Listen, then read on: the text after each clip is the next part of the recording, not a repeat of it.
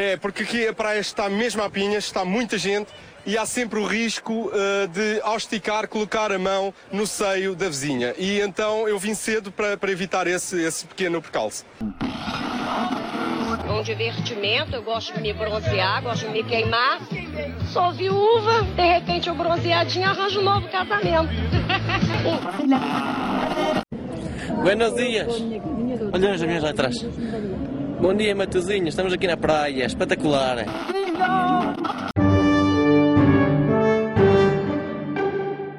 Olá, bem-vindos a mais um episódio do Demolição, um podcast para desconstruir ideias. Eu sou o João Valadão. E eu sou o Jossi. E hoje vamos todos para a praia. Vamos dar um mergulho? Vamos. Eu gosto é de verão. Gosto é de verão.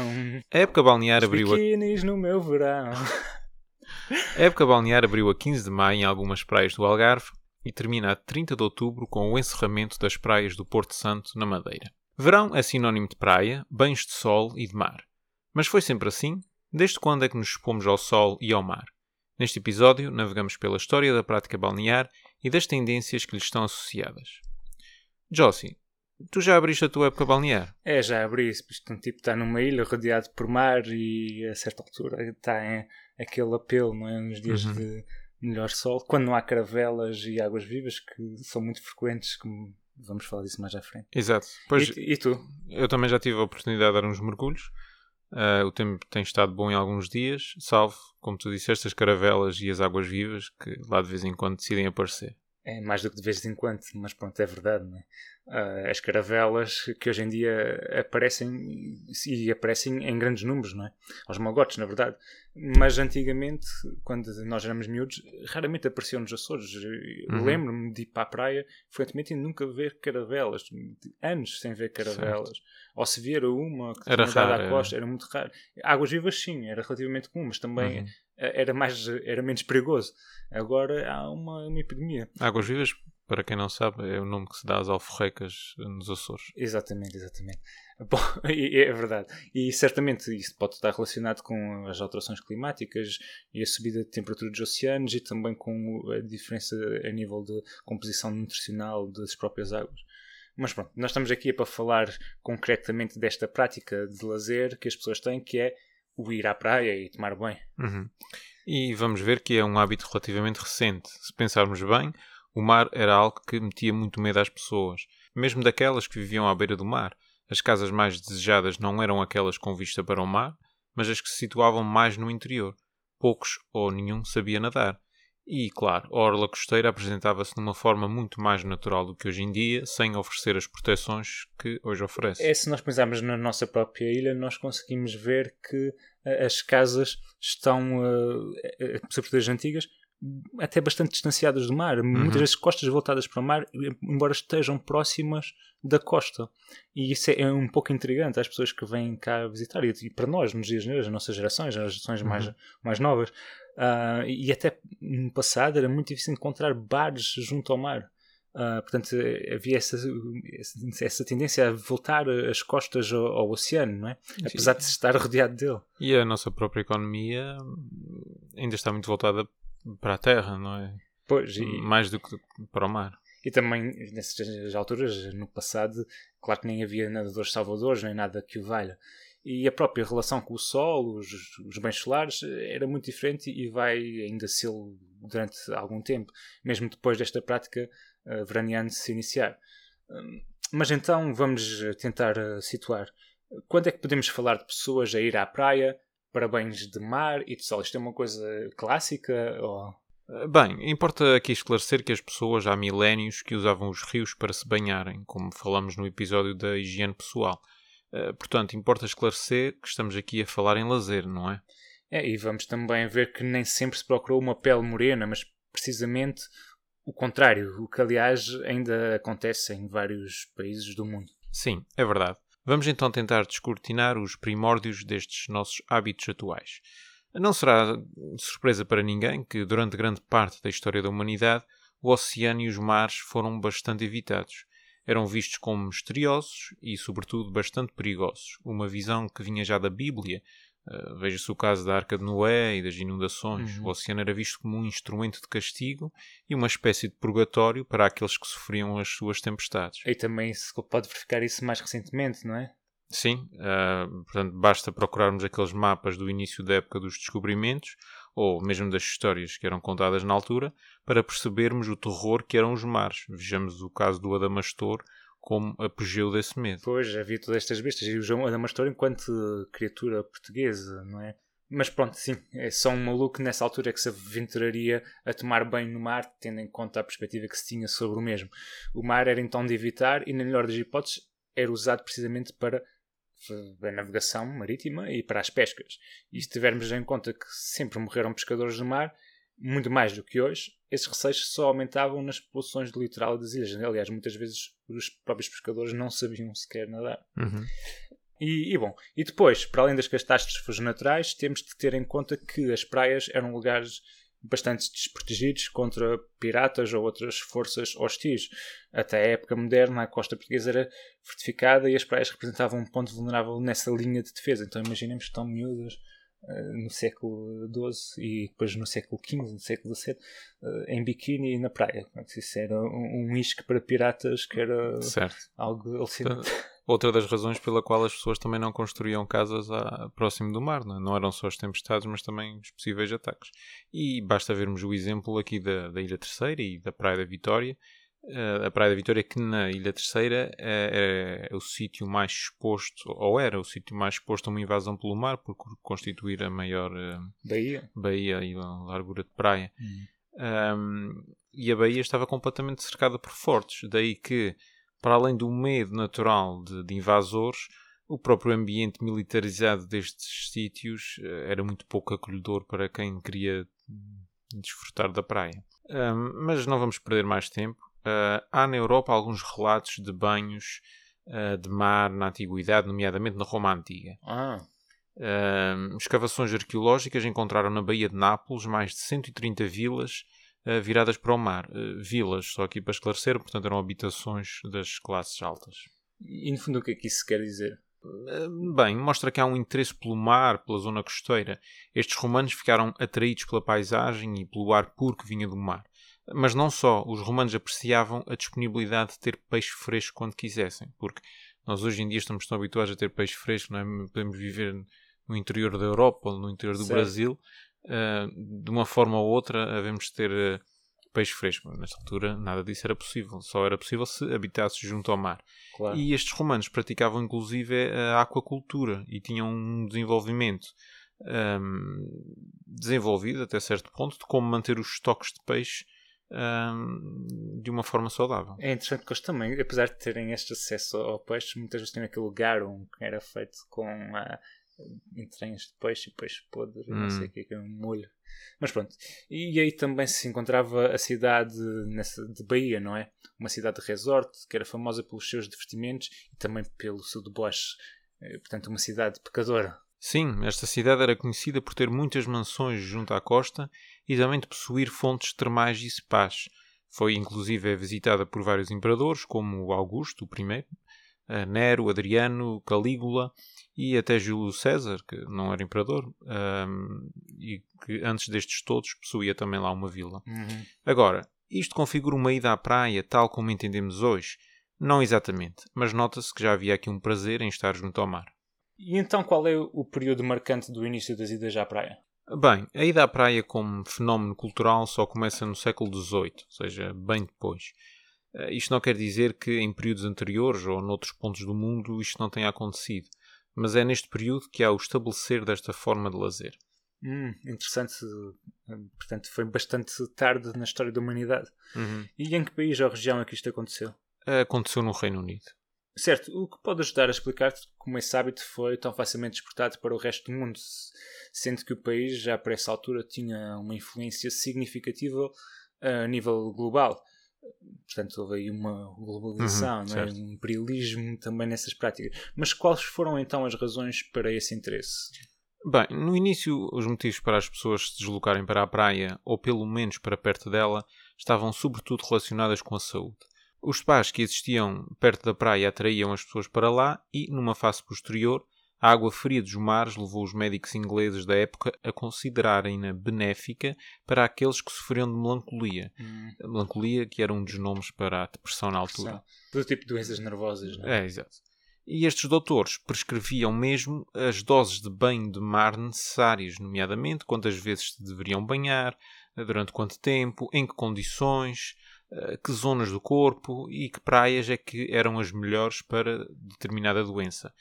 Mas essas não eram as únicas razões. Há também uma inclinação religiosa, não é verdade? Sim, eh, por essa altura, portanto, ainda nos inícios do século XVIII, popularizou-se o que se chama de teologia natural. E o que é isto? Portanto, neste tipo de teologia há uma apreciação da beleza da natureza como reflexo do poder do Criador. Uhum. E há então uma mudança a nível religioso do mar como um sítio de pavor para um sítio onde poderia acontecer a perfeição da criação e da inocência, é? da pureza. E isto também é resultado de muitos anos de navegação e de um entendimento maior dos homens sobre o que acontecia nos mares, não é? Portanto, dá uma forma o véu sobre esse desconhecido. Uhum. É, uma, é uma mudança substancial. Sem dúvida. Uh, e pelo que li também, a arte teve uma importância em levar as pessoas à praia através da pintura de cenas costeiras como um espaço agradável e de paz. Uh, e bem, já nos situamos no espaço e no tempo, Inglaterra no século XVIII. Há alguma década em particular para esta migração, digamos assim, uh, entre aspas, para a praia? Sim, por volta de 1750, é, portanto, nesta década que se dá um, um crescendo do desejo coletivo de ir para a costa. Hum. A praia começou então a ser vista como um local de refúgio dos delitos e da, do stress civilizacional e, como já foi dito antes, propício ao combate à melancolia e à, à ansiedade. E há também que realçar que os primeiros a deslocarem-se à praia, tal como os romanos na antiguidade, foram os mais ricos. Certo. E uma das razões para tal é que se achavam frágeis e pálidos e, portanto, faltava-lhe aquele vigor da classe trabalhadora, a pujança uhum. que existia, portanto, nessa natureza daquele que, que desempenha funções físicas, não é? Que cultiva o seu corpo.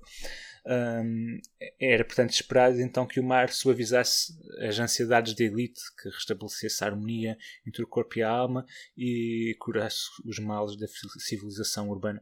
E, claro, também me parece que, como eram, tinham mais tempo para lazer, também tinham mais tempo para pensar e para ficarem com uma, um certo terror existencial, não é? Hum. Incomodados por crises existenciais, enquanto o trabalhador não tem tempo para essas coisas, para essas banalidades. Certo. É de facto interessante essa perspectiva essencialmente terapêutica do mar. É, o banho frio do mar tornou-se bastante popular nesta altura, Tam, também nos banhos frios do rio, mas aqui o nosso foco é o mar, é? Uhum. e o mar tornou-se o centro de uma nova forma de hidroterapia. Isto vai continuar assim pelo século XIX dentro, com os médicos a não alterarem significativamente as suas prescrições de banhos de mar. Isto acontecia também em Portugal. Certo. Estas prescrições de bens do mar eh, também se universalizaram e também, Uhum. também E era o caso em. Portugal. Sim. E com a explosão demográfica e a expansão urbana que resultou da industrialização não é, no século XIX, é de supor que a procura do mar para aliviar a ansiedade e fugir dos problemas das cidades só se acentuou, certo? Sim, eh, a verdade é que a sociedade esperava que o mar tornasse as crianças mais vigorosas, mas não só. Nessa altura, no século XIX, havia a crença de que o mar podia restaurar a fertilidade às mulheres inférteis e até estabilizar o ciclo menstrual. Interessante. E desta panóplia de terapias associadas ao mar surge então o conceito de praia, não é? enquanto zona para a qual se vai. Certo, fazer praia. Uhum. Hum, e com o desenvolvimento da ferrovia, nesta época da industrialização, ir ao oceano tornou-se acessível mesmo para as classes mais pobres. Aliás, é neste contexto que surge o primeiro resort do mundo, aberto a todos, digamos assim, na cidade de Blackpool, na Inglaterra. Portanto, ali, digamos, norte Inglaterra, né? Uhum. Uh, mais precisamente na década de 1840, quando os comboios ligaram esta cidade uh, costeira às regiões industrializadas do norte da Europa. Pronto, e a partir daqui os resorts espalharam-se pelo resto da, da Europa, com o aparecimento uh, dos mesmos em França, na Normandia, mas também na Riviera, no norte da Alemanha e na Escandinávia, e, e para o final do século XIX também nos Estados Unidos. Uh, convém dizer resorts que hoje em dia, se calhar, já não tem o mesmo peso, dado que uh, com o aparecimento dos aviões e posteriormente as viagens low cost, muitas pessoas optam por uh, ir para países mais Exóticos, quentes, não é? Sim, sim, sim. Ah, Algo que não era possível naquele tempo. para o Pacífico, para a América do Norte, América Central e por aí Sim, fora. ou mesmo para a Espanha, Portugal, Sim, Algarve, não é? ficam ali num resort a Uhum. enfardar Marrocos. a comida e a ter as sopas locais, Hum. sei lá, coisa assim. Ah, bom, mas antes de entrarmos no século XX, queria só abordar a questão do pudor. Ah, como nós já vimos, a questão da decência limitou a exploração do mar como local de prazer durante muito tempo. Ah, no século XIX, e, portanto, ir ao mar já tinha deixado de ser meramente algo terapêutico, mas também algo de lazer. Ah, mas como estávamos então relativamente à questão do pudor? Bem, a questão do pudor é algo que estará bem presente até ao século XX, eh, com a introdução e consequente proibição do, do biquíni em alguns sítios e tudo mais, eh, incluindo o nosso Portugal salazarento. Certo. Uh, mas no século XIX há uma clara distinção no que era aceitável ou permitido à mulher fazer, por oposição ao homem. Uh, Por exemplo, para a mulher de classe média, deixar a privacidade e encontrar-se na praia, com o cabelo solto, descalça e com uma vestimenta que geralmente só era vista pelo marido, era algo inédito. Uhum. Uh, e estas mulheres de classe média, ao contrário das mulheres de classe alta que estavam habituadas a socializar, encontraram na praia, primeiro através das prescrições dos seus médicos, uma liberdade inesperada. Ainda assim, uh, vejamos, a mulher ficava mais à beira d'água, junto às suas criadas, que hum, eram chamadas em inglês de bathers. Ah, Portanto, as em que uma, uma uma tradução literal seriam umas banheiras. Um, Sim. e, e ficavam perto das suas bathing machines. Bathing machines. Que não há tradução em português, mas creio que se chama hum, algo como barraca de banhos. Hum, barraca de banhos, o que é isso? Bem, o ideal era os nossos ouvintes verem, eh, mas não se preocupem que deixaremos uma imagem no Instagram. Mas vou tentar descrever este aparelho, que na verdade é algo bem simples. As barracas de banhos existiram desde o século XVIII, período eh, em que, como falámos, se deu o interesse pela praia, até o início do século XX. Basicamente eram pequenos balneários onde a mulher podia mudar as suas roupas diárias para roupas de banho. E então estas pequenas instalações possuíam rodas, assim, uma espécie de veículo de carroça que era, eh, portanto, rolada até ao mar. E aí eh, as pessoas, ju- portanto, isto também era usado por homens, mas creio que essencialmente por mulheres. Ahm, aí, portanto, elas saíam eh, através de umas escadinhas para o mar, Que diretamente para o mar? diretamente para o mar, faziam o seu banho. Ou seja, As rodas estavam dentro da água? as rodas estavam dentro da água, assim. Depois eu vou disponibilizar fotografias. Ah, Uh, ou seja, isto permitia que as mulheres trocassem de roupa e fossem ao mar, estando o mínimo de tempo possível uh, Expostas. expostas. muito bem.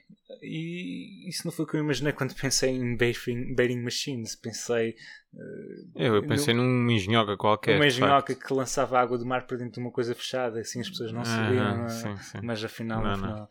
E, e o que é que acontecia aos homens? Ou como é que os homens se banhavam?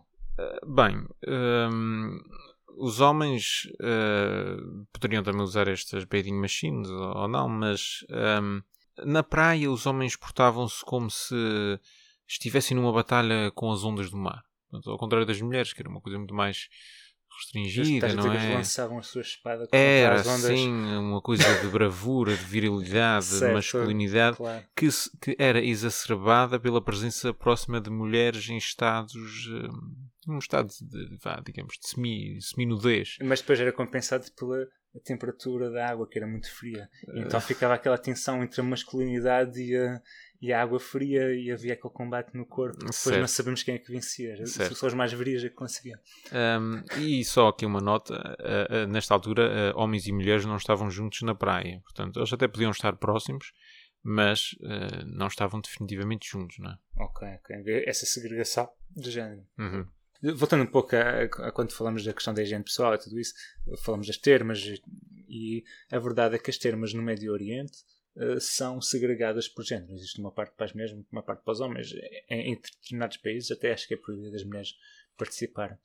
Uh, há, há, também umas termas romanas uh, no norte de África uh, que ainda são utilizadas até os dias de hoje e uma das piscinas é mais pequena para as mulheres, teoricamente, e depois aquilo está separado da piscina maior onde hum. os homens estão, não, é? não, se cruzam. É interessante porque esta mentalidade não, não, não, não ainda persiste, é Sim, persiste. Mas é, é, mas é isso, não é? Uh, pelo que sei, é só no começo do século XX que começa a tornar-se aceitável para a sociedade a convivência dos homens e das mulheres uhum. na praia.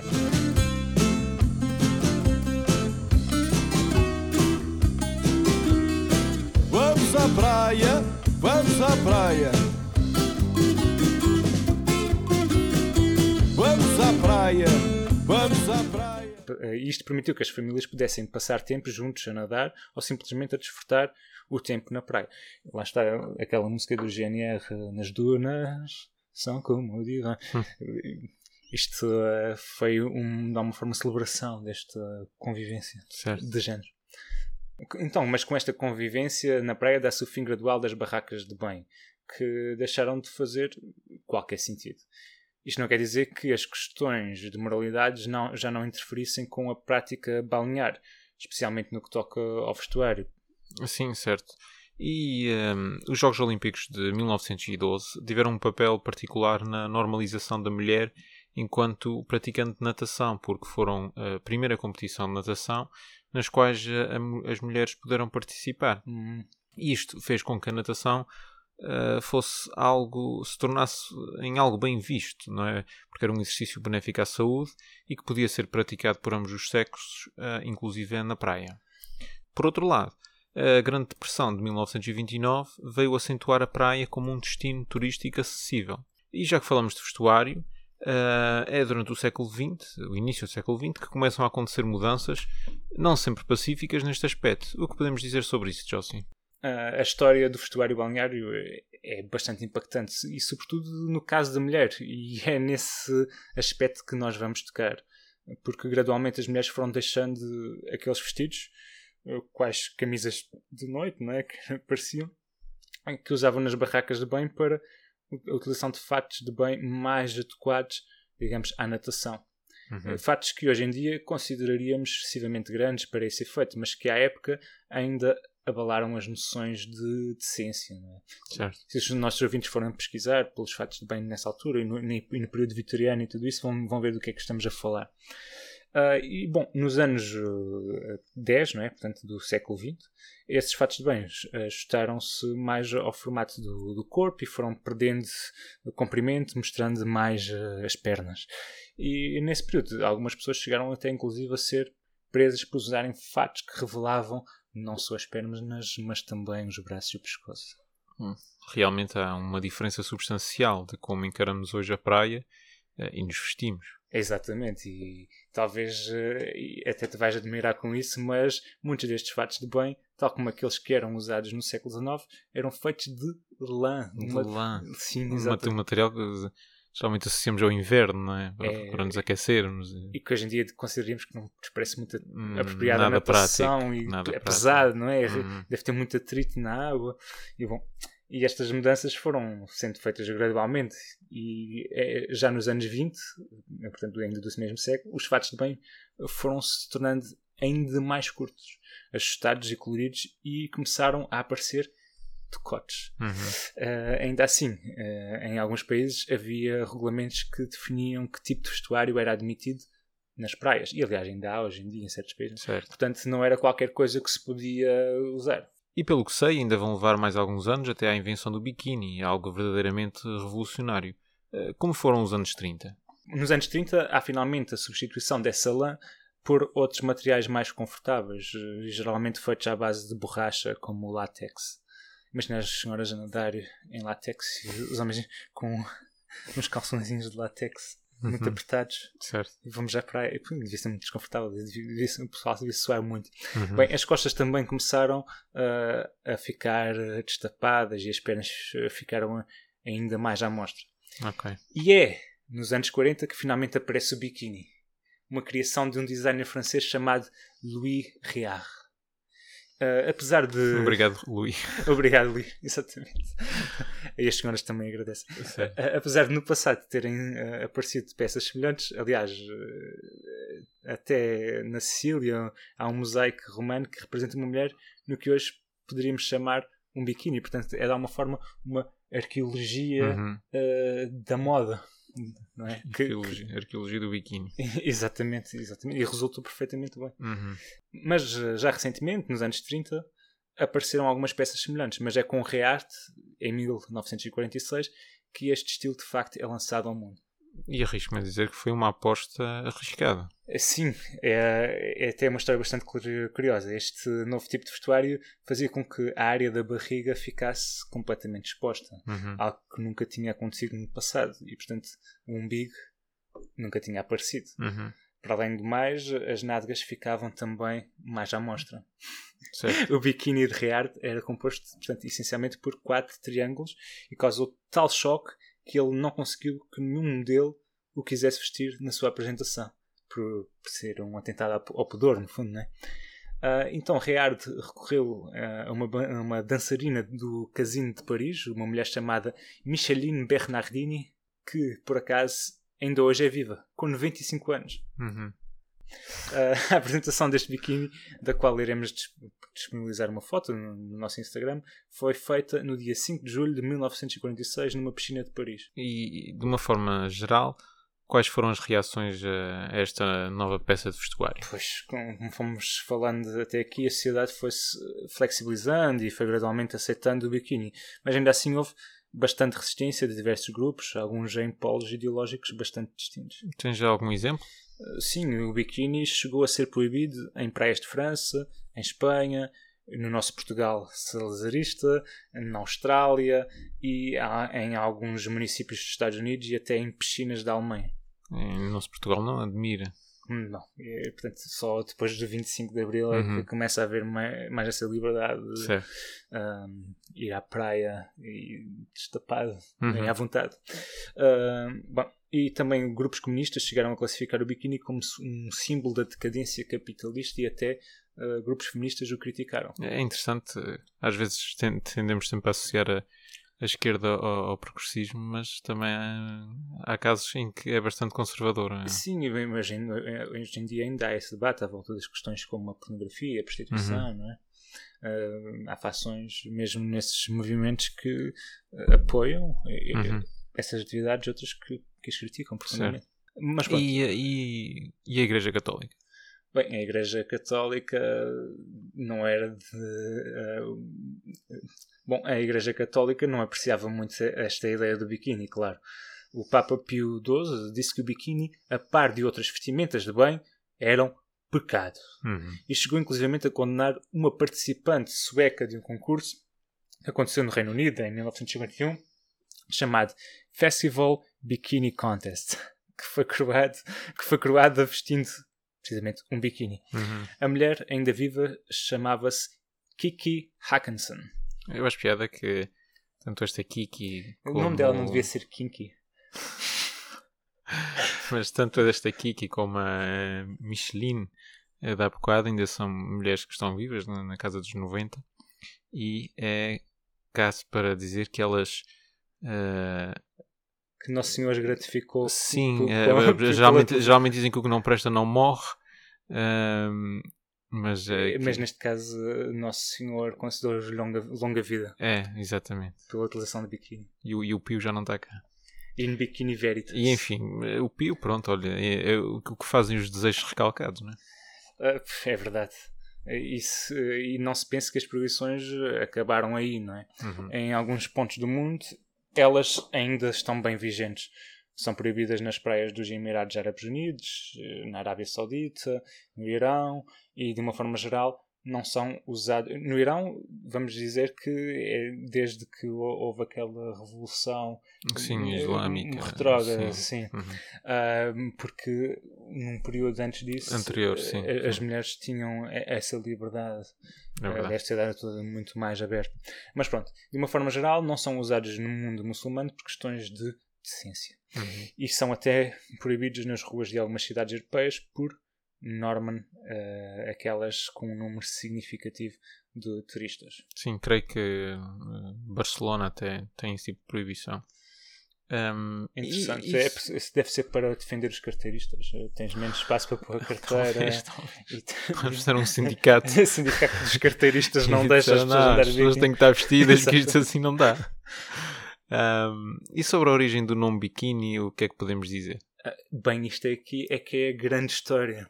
A origem do nome biquíni vem de um atol localizado no Oceano Pacífico. O que é que é um atol? Ah, para quem não sabe, um atol é uma ilha em forma de anel que contém um recife.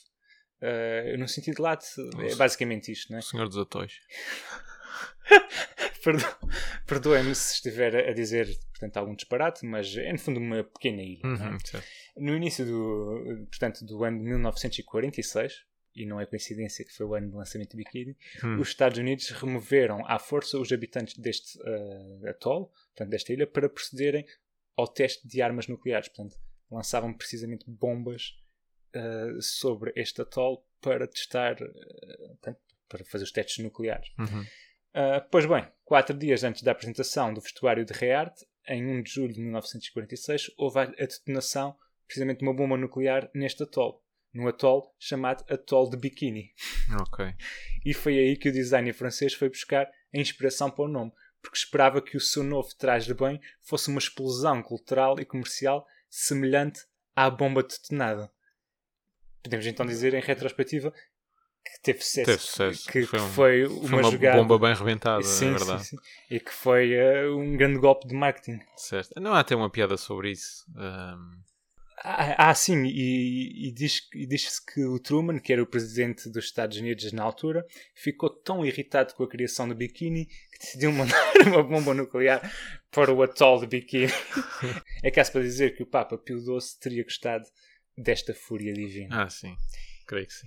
Uh, e, ah, mas falta mencionar ainda uma coisa, não é? O que é que aconteceu aos habitantes de Atoll e dos, das ilhas ali à volta? Uh, bem, eles uh, foram deslocados à força, não é? E foi-lhes permitido que poderiam voltar depois do fim do teste, mas aquilo ficou tão radioativo que nunca voltaram. E, pois. pronto, foram para outros atóis ou lá. É, eu, eu, eu, sei que alguns foram recolocados em atóis ali à volta, mas que mesmo assim o nível de radiação de nos cocos e não sei o que era tão elevado que hoje tiveram problemas, depois acabaram por ser extraídos e, uhum. uh, portanto, teve um impacto ambiental também tremendo naquela zona. Portanto, foi todo um crime ambiental. Mas tudo culpa deste, deste designer francês, que é que mandou fazer um, um biquíni. Não, mas valeu a pena, valeu a pena. Elas, mil pessoas lá num atol uh, no Pacífico versus todo um, um bilhões de mulheres a utilizarem biquíni. Portanto, seguimos o utilitarismo de Stuart Mill, vamos ver que isto criou um, um bem muito maior uhum. para um maior número de pessoas.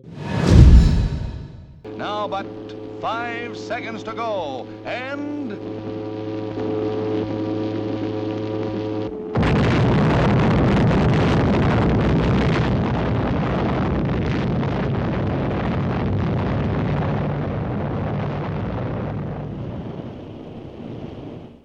awful roar of the blast, equal to a discharge of 60,000 depth charges, each weighing 600 pounds, strikes the ears of the observers.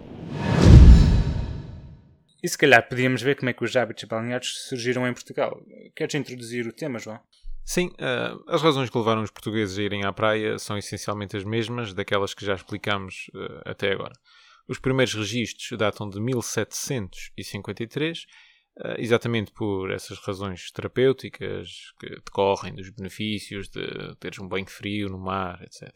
Sabe-se que em 1786 já se davam mergulhos na zona do cais das colunas, portanto ali no Terreiro do Passo, e no século XIX as elites já tinham estabelecido resorts de verão em algumas praias do país, especialmente aquelas em redor da capital, ah, ali pela linha de Cascais. Okay. O próprio rei Dom Carlos, que reinou no final do século XIX início do século XX, era um amante do mar e ajudou então a legitimar este interesse das elites pela costa.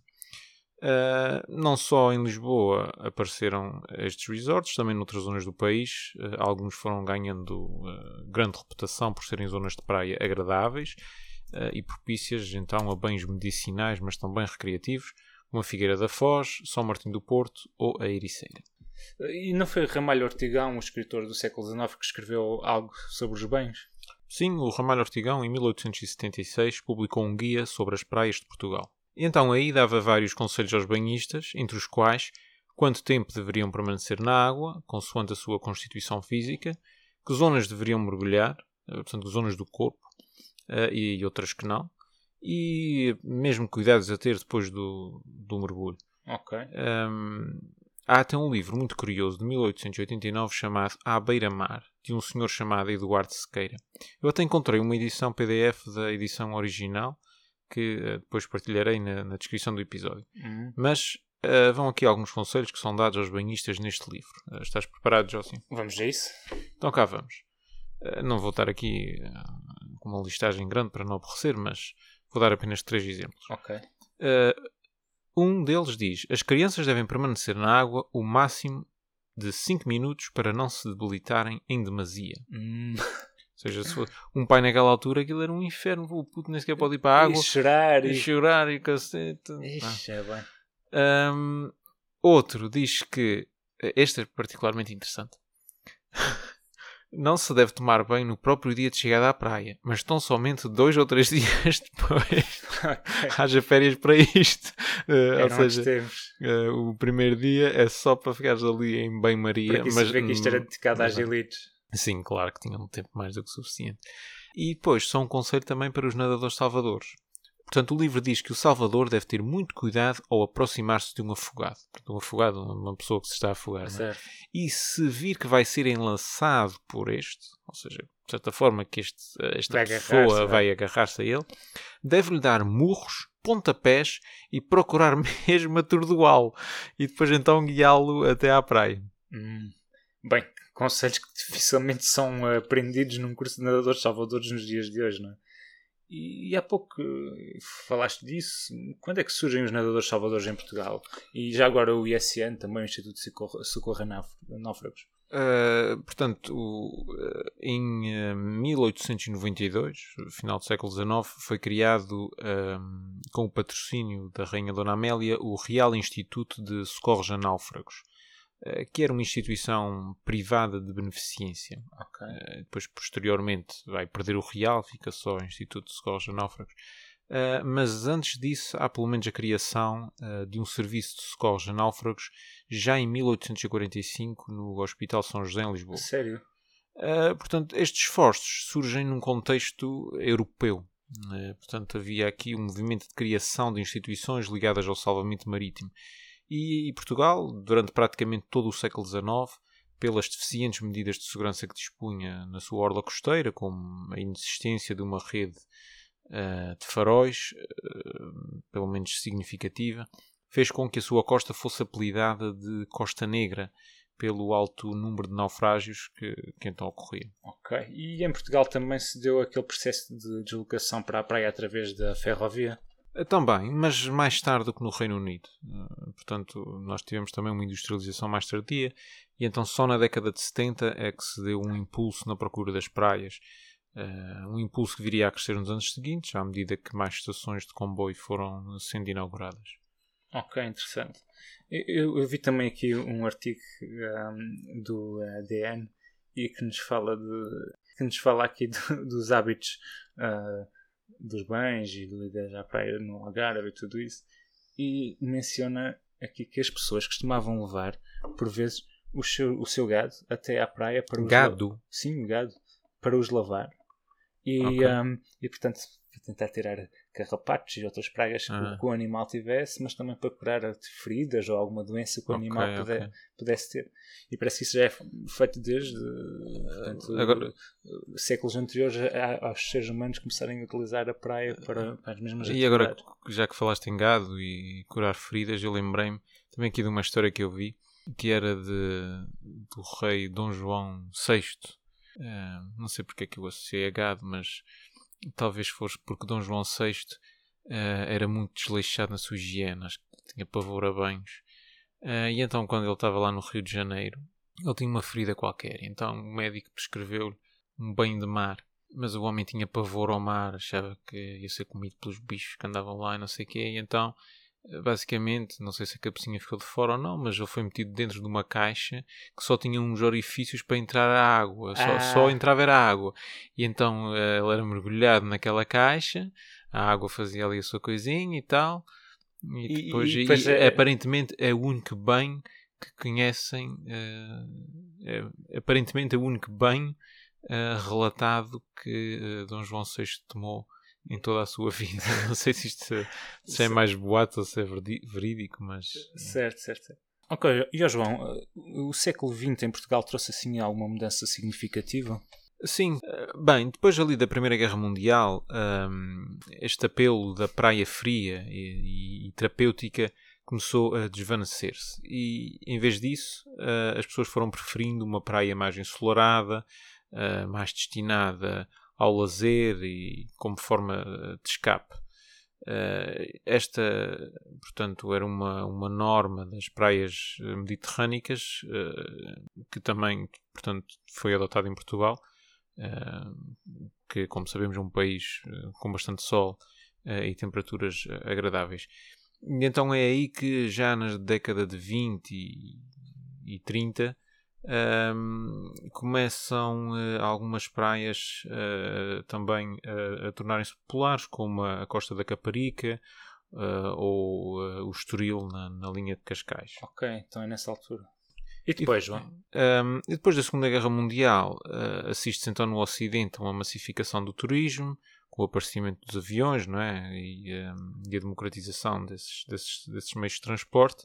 Uh, isto vai ser fundamental para que uh, a praia quente, digamos assim, se torne, uh, se torne a norma não é? e, e, e prevaleça perante a, a praia fria, o que faz com que muitos turistas do norte da Europa uh, prefiram vir para as nossas praias do Algarve, para as Sim. praias do sul de Espanha. Também deve ajudar que aqui as coisas são mais baratas do que nos países eh, ali à Sim, volta. sim, E também. há mais sol. Mas, Jorge, se eu estou para aqui a falar disto e estou a olhar para ti e eu vi que tu ficaste aí com alguma coisa na cabeça.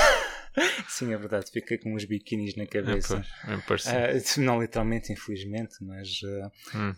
estive aqui ah, a matutar e, e lembrei-me que não falamos do cinema. e, e no cinema, sabes qual foi a primeira vez que apareceu um biquíni? Hum. Foi com a Amália Rodrigues, não é? Foi a Amália Rodrigues, sim. Não, foi com a Brigitte Bardot no filme E Deus Criou a Mulher, em, em 1956. Ah, portanto, nesta altura, ah, o filme foi altamente provocador e polémico para o conservadorismo da época e a polémica foi de tal modo grande que até o pai da Brigitte tentou impedir que essas cenas do filme, ah, portanto, fossem Passassem. exibidas Uhum. mas os seus esforços foram em vão.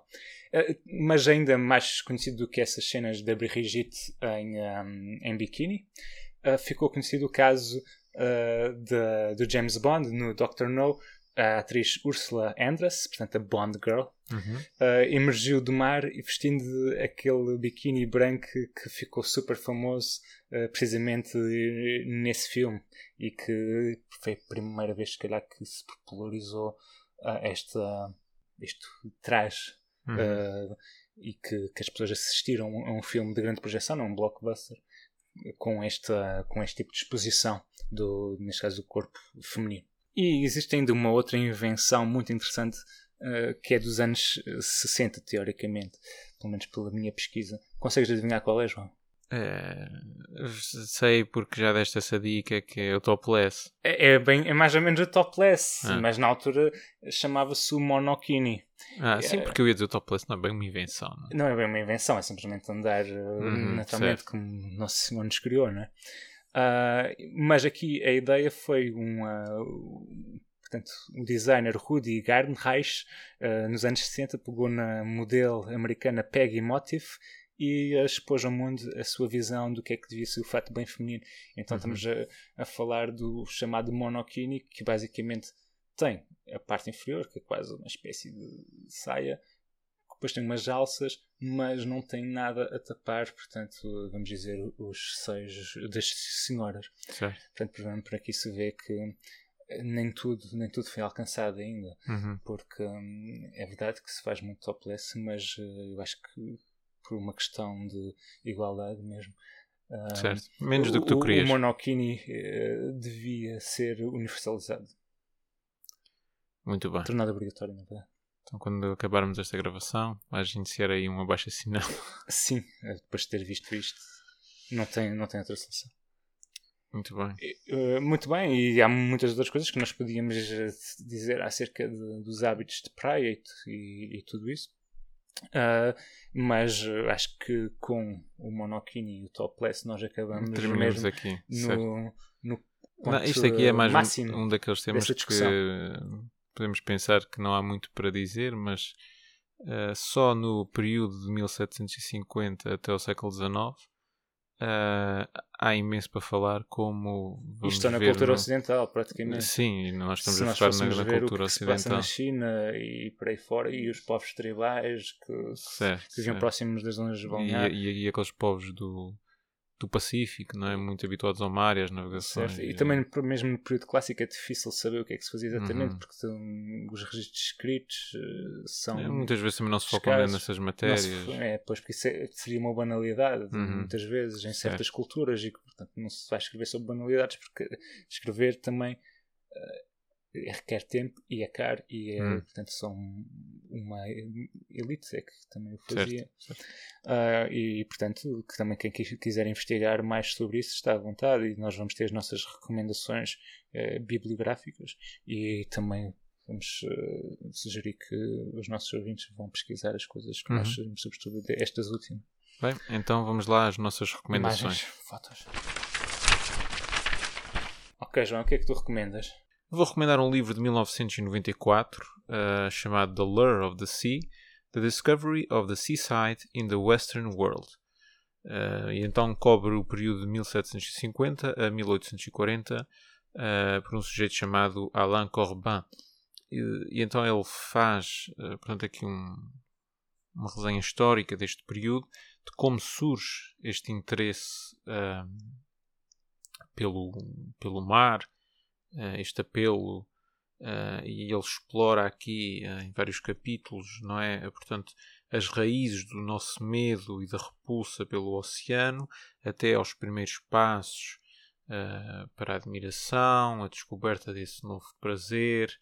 Um, é um livro muito extenso, não é? eu não li tudo, não é? terei aqui algumas partes uh, que eu achei relevantes para o podcast, mas para quem se interessar a fundo sobre uh, o nosso interesse pelo, pelo mar, tanto uh, em termos de lazer, ou tra seja terapêutico, seja o que for, um, é uma excelente leitura.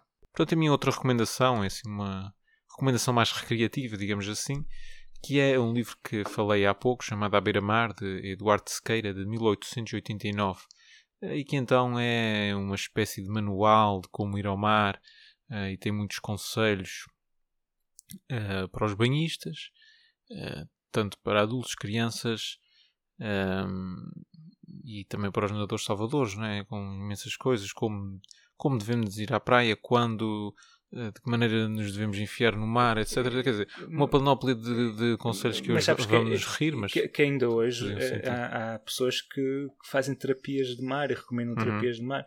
Ah, por exemplo, a mi- a minha mãe estava-me sempre a dizer que tem que se fazer quando se está com um problema qualquer, acho que de pele assim, sete ou nove dias consecutivos de mar. Ah, e há certas pessoas que vão ao mar pescar garrafões de água, não é? depois usam em casa ou fervem ou sei, e põem sobre as feridas ou põem sobre a testa, é? Supostamente tem propriedades eh, curativas. Uhum. Sim, ainda hoje se diz que banhos de mar dão saúde, é? E tu, Josie, o que é que tens para nos recomendar hoje? Eu tenho aqui um artigo ahm, de um tipo que se chama de Pedro Martins, que se chama, está em inglês, chama-se Sea Bathing and Seaside Tourism in Portugal in the 19th and 20th Century, an Overview. Isto está publicado no volume 7, de, o número 3 da revista ah, Tourism History, de 2015. Portanto, se alguém conseguir encontrar ah, uma cópia disto, recomendo. Esclaras-nos ao seguinte: Uh, porque é que uma, algo, um artigo de um português a falar de Portugal está em inglês? É o mundo académico hoje em dia, nada faz sentido. Certo. Uh, mas pronto, depois tem outras recomendações e, não consegui, não consegui sair do biquíni. Hum. Uh, que é, neste caso, cinema. Vou recomendar o uh, filme E Deus Criou a Mulher Uhum. né? e também o, uh, filme do James Bond, Doctor No. Ok, muito bem. Recomendação do filme de James Bond para aqueles meros segundos de Exatamente. biquíni. Mas Não, história, a é- história. É, a história, é? tem toda. Tem lá a dimensão dos hábitos de praia, não é? Uhum. É- é de tal forma influenciou a cultura que até uh, o cinema teve que, uh, portanto, adaptar-se a essa Uhum. nova realidade. ok. Ah, portanto, faz todo sentido, faz todo sentido. E, e falar em adaptar a realidade, é curioso como esta, estas questões que nós temos como garantidas são ah, criações e conceitos ah, de lazer tão ah, recentes na história da humanidade. É, é algo chocante, não é? Uhum. Quando pensas nisso, então alguém na Idade Média não ia à praia tomar banho. Não, não, é uma coisa impensável. Muito menos na, naquele pudor todo que havia, não era, na altura. E isso está tão omnipresente nas nossas vidas, e na nossa sociedade, que é quase que Não pare- pensamos, é não. outra realidade, é outro É mundo. outro- é, é outro. literalmente outro mundo. Uhum. Bem, ficamos por aqui. eh, esperamos que tenham gostado de- deste tema. Só apelar para que nos sigam eh, na nossa rede Instagram e também nas plataformas que usam para ouvir o podcast e que lá nos deem uma votação amiga. Eh, nós voltamos em breve com um novo episódio. Até lá, um abraço. Um abraço.